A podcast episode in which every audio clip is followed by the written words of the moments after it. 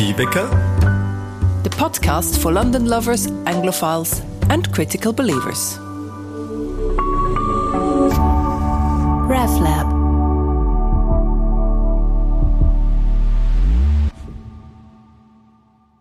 Guten Tag, liebe Podcast-Community und herzlich willkommen zum Podcast More T-Vicar.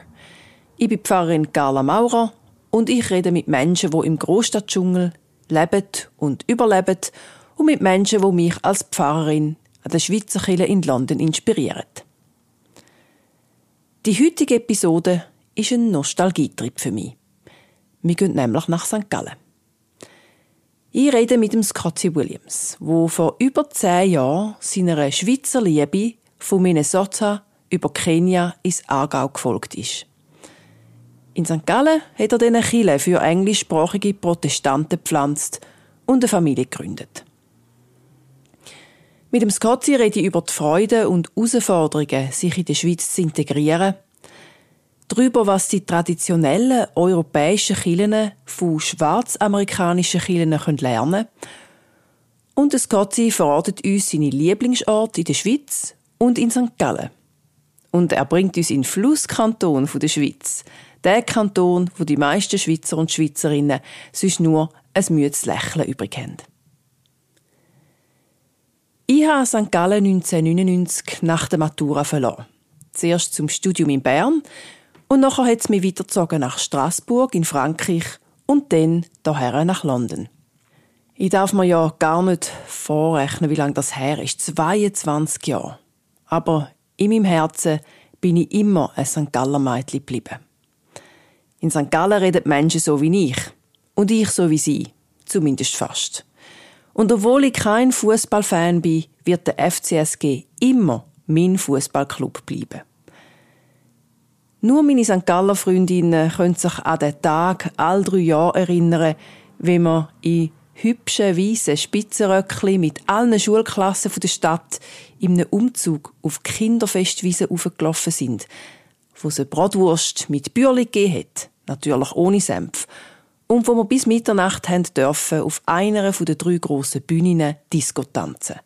Nur die St. Galler kennen den Stolz, an einem auswärtigen Besucher die total unterschätzte Schönheit von unserer Heimatstadt zu zeigen, die Geschichte vom irischen Mönch und Stadtgründer Gallus zu erzählen und in der grossen Stofffinken über den kostbaren Boden in der Stiftsbibliothek zu gleiten. Ein Kaffee im Milchhäusli, wenn man über drei Weihern spaziert ist und an einem schönen Tag bis am Bodensee gesehen hat. Die Hoffnung, dass man im Tierpark Peter und Paul endlich einmal den Lux sieht. Die binäre Bahnhofsuhr, wo keiner lesen kann, aber schon noch schön aussieht. Und der mittlerweile ein bisschen rote Platz der Künstlerin Pippi Lotterist. Und natürlich jeder Hennenscheiss ein Gassenfest, wo man alle, aber auch wirklich alle sieht. Ihr hört, mein Herz schlägt für St. Gallen und mein letzter Besuch ist viel zu lang her. Mit einer trennenden Pandemie habe ich nicht gerechnet, wo ich damals vor 22 Jahren den Koffer gepackt habe. Darum freut es mich umso mehr, dass mich heute Scotty virtuell nach St. Gallen mitnimmt.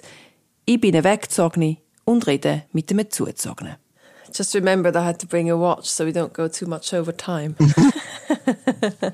You're looking good. Thank you. We had lots of uh, snow started coming again. The weather was getting strange, but today it's very sunny. I know that happy birthdays are in place, so happy birthday, Scotty. Thank you. I hope you're having a good day. I am. It's, it's uh, just spending it with family, and yeah, my wife gave me this, and the new National Baptist hymnal. So I was raised in the National Baptist Convention. It's a Black African American Baptist denomination, and it's the oldest one. And my ancestors helped to start it. And so this was the hymnal, the um, very one I grew up with. Oh, that's amazing. Yeah, so my wife managed to get it, so there's lots of memories. Oh, amazing. Are you going to use it in church services? I will. And then when I, when I go home and visit National Baptist churches, I'll have this with me. Brilliant. so it's really good to be with you today. It obviously makes me a bit nostalgic because um, where you are in St. Gallen, that's kind of home for me, where I grew up. Mm-hmm. And I haven't been since Christmas 2019. And where you grew up, I believe that's Louisiana in the United States, and you migrated to Switzerland, to St. Gallen. So, what brought you to St. Gallen and to Switzerland? I grew up not only in Louisiana, but in Minnesota. And I went to theological school in Minnesota. And then in 2006, um, one of my good friends, he invited me for New Year's to come to Switzerland. The summer of 2006, I had done my land vicariat, a part of it in Kenya, and he did his in Muri. And the family that my friend stayed with invited him to come back and to bring me along. So it just so happened that that family was the family of my wife. And and yeah, and so after my visit to Switzerland, my first visit, I came back again. My wife and I started dating. And then in 2010, we were married. And I came to Switzerland in the summer of 2010. And after that, I got a post, a parish in Zurich, five years, the International Protestant Church. And when that call was done, I was invited to come to St. Gallen by the cantonal church to start a English speaking community. And so that's how I came here in a nutshell. And that's All Souls Protestant Church that you planted. Um, it's a church plant, is that right? So maybe you can explain to our listeners. I think in the United States and also in Great Britain, church plants, fresh expressions. That's a fairly uh, common concept nowadays, and is also often spoken about in Switzerland. But perhaps just explain again what is a church plant.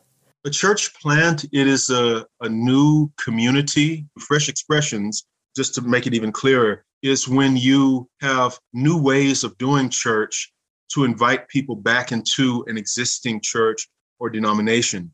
And church planting is starting a community from the ground up. So it's it's not just that we have like a theme, heavy metal church or spaghetti plouch church, that uh, an expression that attracts people. It's just that we started a church and the language is English instead of German. So it's starting a church from the ground up, coming up with a book of confessions, inviting people to be a part of of this community and, and just what we all have in common is apart from the christian faith english.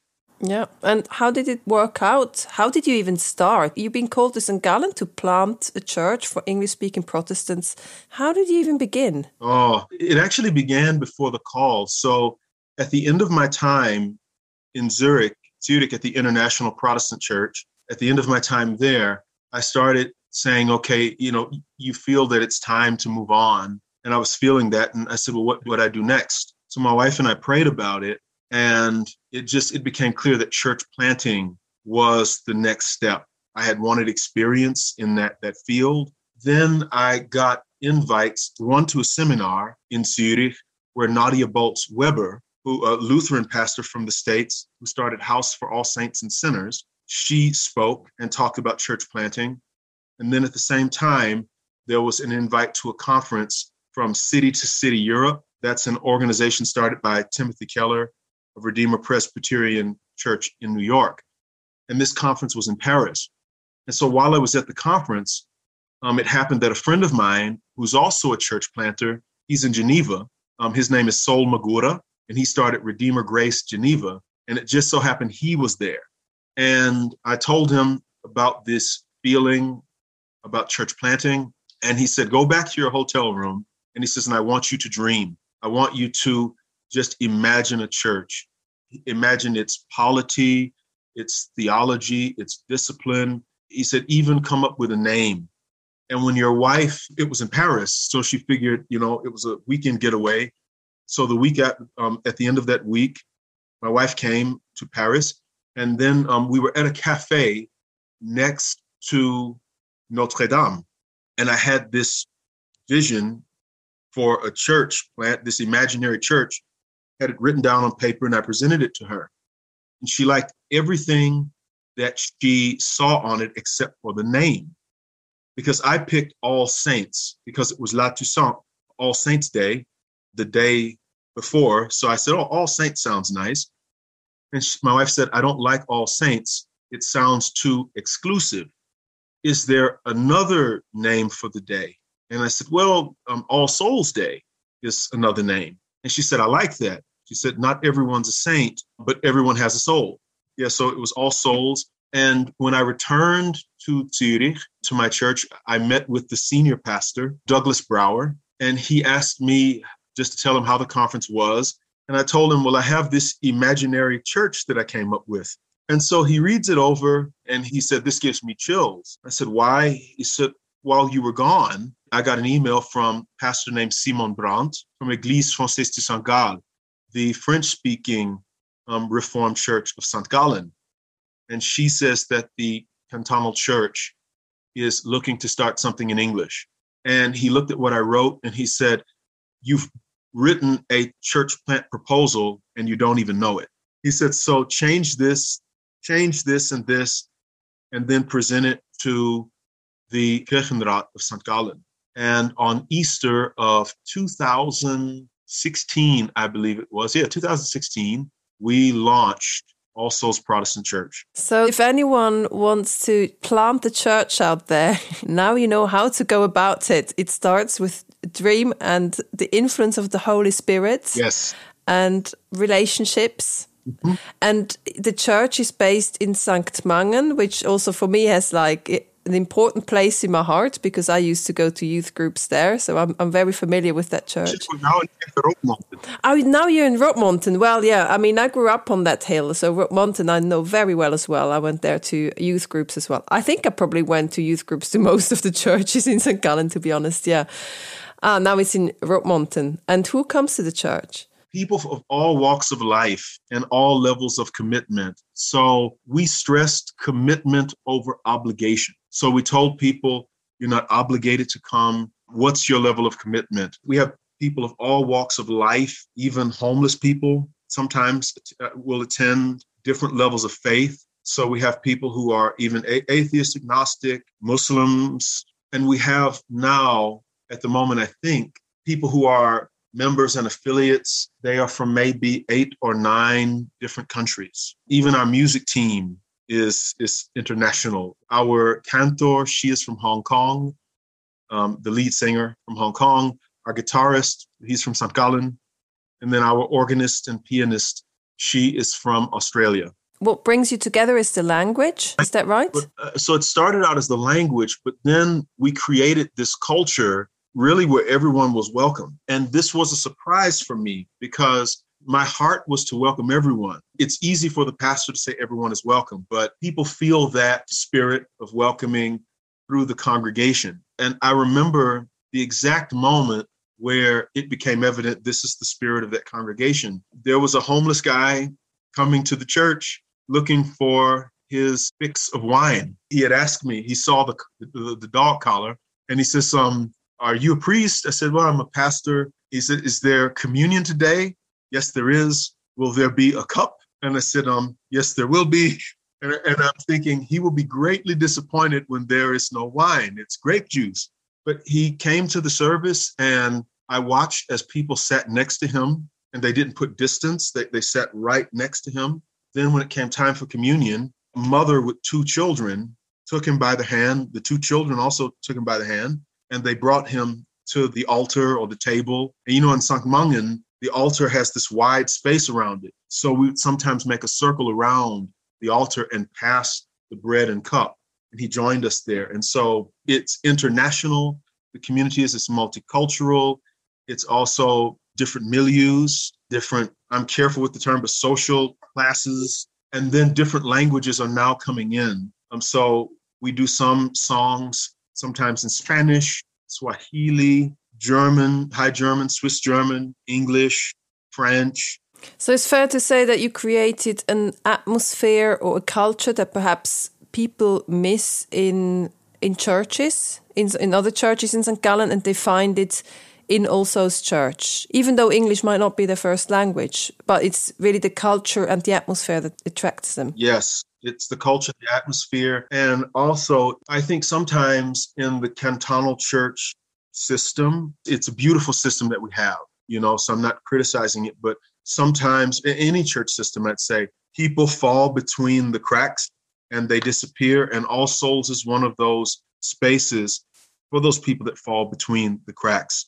That's amazing. And when I say that, you know, there are people, our church system is so specific. The church culture is so specific. And there's a certain type of person that's at home in it. But you have, for example, amongst the Swiss people, the native Swiss, people that they call crypto Catholics who like a liturgy that's a little more high church and not just standard reformed. And our liturgy is a mix of Lutheran and Presbyterian, which is a little higher than standard Swiss reform. So we could say that All Souls is really the church for people who fall between the cracks in the traditional Reformed church. Yes. That's a beautiful image. I really like that.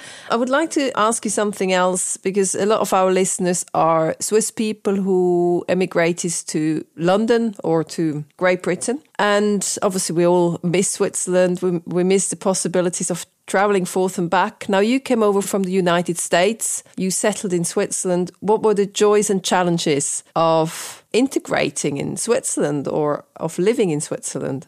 The joys of integrating in Switzerland was that in America, the United States, where I'm from, it's a racialized society. So people a lot of times see skin color first. And in the States, there was this challenge in this racialized history. And I get to Switzerland and it was just different. I was the American. And so it was a joy just to, for a while, be American. It was also a joy being in an atmosphere where there was different languages, a different culture. Things work in Switzerland, where I'm from. The bus, for example, will show up. It will be scheduled to show up or to arrive at 8 a.m., but it will arrive at half past nine. And the bus driver will just tell you, um, will be grateful that a bus has come. But in Switzerland, if they are one minute late, they apologize profoundly. yeah, you haven't even noticed the delay of the bus, but they still apologize, right? Yeah. And so just everything's efficient and and also I was in a village in Aargau, Zetzwil, and the people were very helpful. Even with learning the language, it was it was very helpful. But then with the language, that's where the challenges showed up because the Swiss German part, they speak one language and they read and write another. And I had never encountered that before. and I already am mostly bilingual when I came to Switzerland. And so then learning this new language, Swiss German. And I remember they said, well, just learn Hochdeutsch or Hochdeutsch and you'll be okay. And I, I tried learning High German. And with Swiss people, it, they just went right back into Swiss German. And so conversations would morph. Like I wouldn't understand anything at the end of the conversation. So then I asked the neighbor to help me, and this neighbor helped me to learn Swiss German. I'm still learning, but that was a challenge. But you can understand it now and speak a bit? For the most part. Congratulations, not just for your birthday, but for understanding Swiss German. it's harder for me to understand certain dialects. So, my father in law, who's from a village not too far, maybe six kilometers away in the next valley, so it's not so far away, I can't understand him at all. Yeah, so the language was a challenge. The other thing is seeing how difficult it is to change things. The Swiss are a little resistant to change. And if they want you to change things, and that's what I found in the work that I'm doing, I was invited to change things. And then I came here with these new concepts and things like that. And then people said, Why are you doing it that way? I'm like, Well, I have to do it this different way because it won't work the old way. And then they say, well, no, no, no, you have to go through this channel and this channel and be very careful. And so change comes very slowly. That's one. Another is a Swiss friend of mine gave it this term. He calls it deviant management. And he said in most places with management or with, with standards, the standard is clear. And if you deviate from it, someone comes along and says, okay, these are the rules, it's okay, and you get back in line. But in the Swiss system, you come in and no one tells you the standards or the rules. Everyone is just expected to know them. And when you deviate from the standard, someone will come back and almost in kind of a harsh way say, Why are you doing that? Get back in line. And then I found if you ask for help, this was another challenge with integrating. with certain things, people say, well, why don't you know that? They, they get kind of annoyed that you're asking for, for help. So those are some of the challenges of, of integrating in, in my experience. And then also because I'm a person of color, a black man, um, sometimes people would assume that I was African. Well, I mean, I am African, but straight out of Africa, African immigrants, for example, are refugees. And then they would tell me of their challenges. And so, you know, so I'd hear their challenges, and that was quite unique, their challenges to integrate. I would say this in Switzerland, and it's everywhere though. You have two types of people with the issue of refugees those who really want to help and really want to open society and share what society has. And then there are those who want to hold on to what, what we have and they, they want to push refugees away. There are people like that in every society. Another interesting thing I noticed about the Swiss, and this was a challenge, is that there was a lot of infighting between the Swiss German folks in particular. And then someone explained to me, they said, yes, we are all fighting in the same direction. so they said Swiss progress is, is one where we fight in the same direction. you know, it's interesting because I've been away from Switzerland now for, oh, how long is it? Maybe 12 years.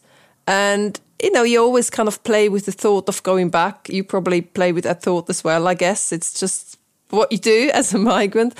And and and listening to you, I think if I if I were ever to move back to Switzerland, I think um, I would probably have to ask you what to expect because you, you kind of tend to forget these things, right?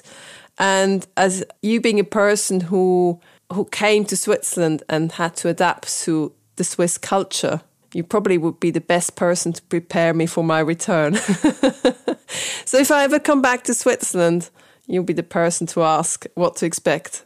Thank you. It's interesting you say that about, you know, the things that you forget because also, at least in the Swiss German part, even the regions are vastly different. So when I came here, Aargau, for me, Aargau is home, my home in Switzerland, my home canton. But I've forgotten how things in Aargau are. They're so different from St. Gallen. And then there are times where I forget that I'm in St. Gallen. When I go home to Aargau to visit my in-laws there, I will readjust and, you know, remember this is the way it is in Aargau. Then I come back to St. Gallen and I forget that I'm in St. Gallen. I'll be doing things like I'm in Aargau and people say, you know, where are you? This this isn't Bern or this isn't like using the cliche you drive really fast, for instance. Oh, ah, That's all I know about Aargau because no one knows anything about Aargau unless you are from there, except that they drive really fast. Yeah.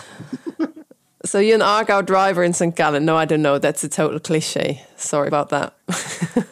I use public transport a lot. My wife, though, has the car. And so she does most of the driving. So so you can't fulfill the one Aargau cliche that everyone knows. I can't, but but the way I count when I speak Swiss German, that's when people know that in eins, zwei, drei, vier, five. Yeah, you're clearly not from St. Gallen, I can tell straight away.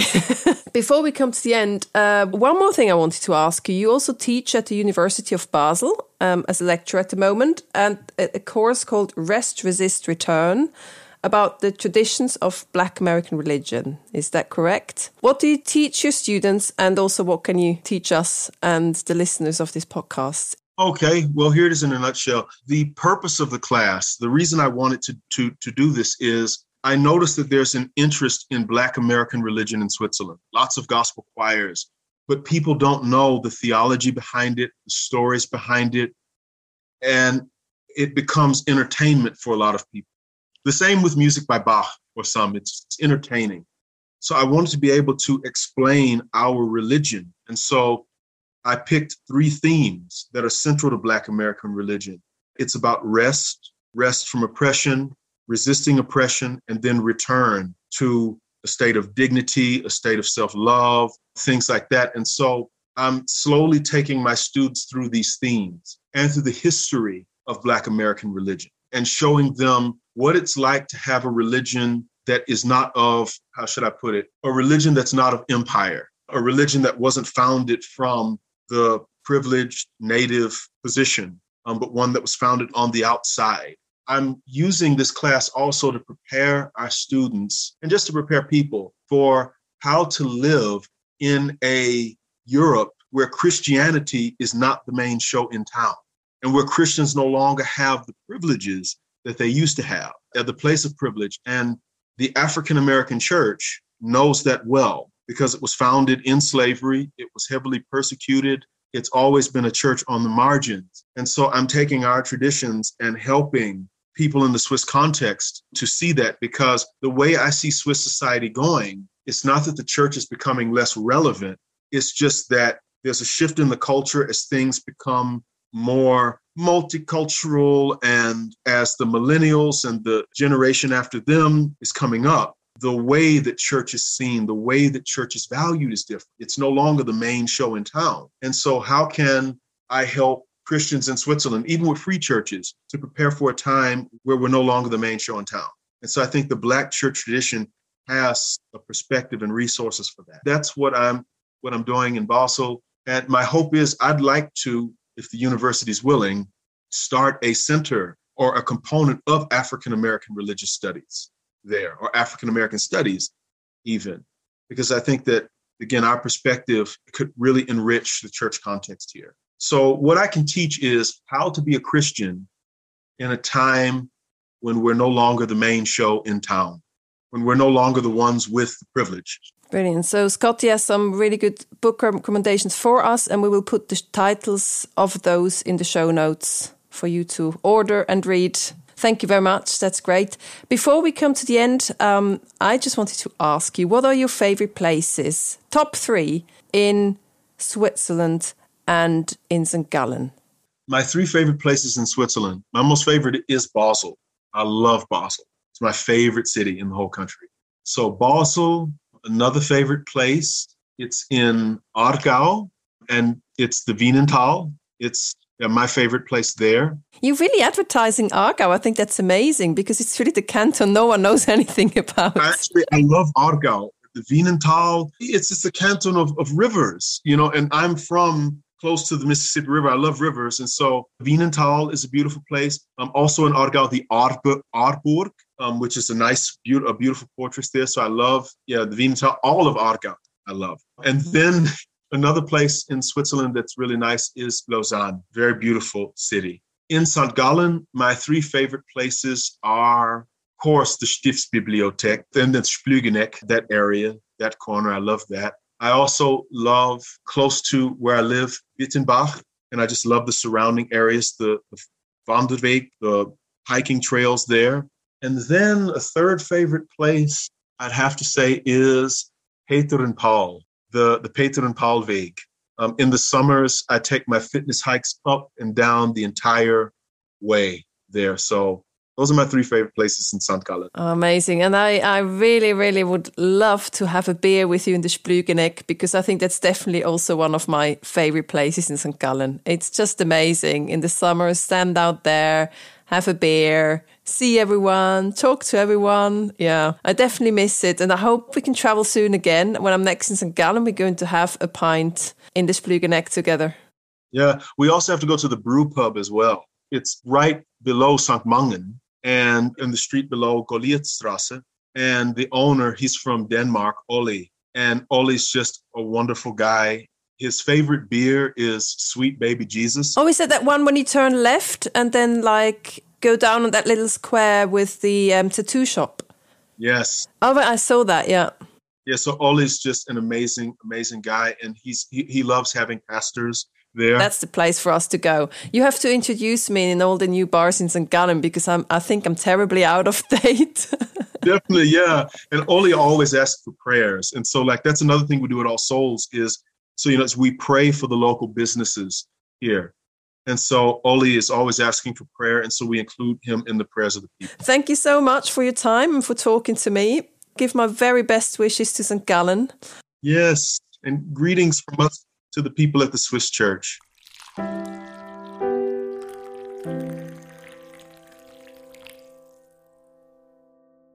Ja, die traditionellen Kirchen verlieren ihre Allmachtstellung in der Gesellschaft. Der eine bereitet das schlaflose Nächte und sie versuchen krampfhaft das Modell der Vergangenheit zu retten. Die anderen sehen es als große Chance und lassen sich von kleinen Sonntagsgemeinden nicht entmutigen. Dass unsere Kirchen zu einem Randphänomen werden, ist ja keine neue Erfahrung. Sie ist einfach neu für unseren kulturellen Kontext. Wenn wir aber über unseren Tellerrand rausschauen, in andere religiöse und kulturelle Kontexte, finden wir viel Inspiration fürs Kirchensein Mann. Und es ist schon voll im Gang. In der nächsten Episode rede ich mit der Künstlerin Mary Branson, wo das Glasfenster im britischen Parlament zum 100-jährigen Jubiläum vom britischen Frauenstimmrecht gemacht hat und wo auch das Kunstkomitee der Schweizer Kirche in London leitet. Gegenwartskunst in Kirchenräumen, das ist genau eine von diesen neuen Kirchenarten, wo sich im Moment auftut und wo Kunstszenen und auch Kirchen herausfordert und inspiriert. Loset dri. RefLab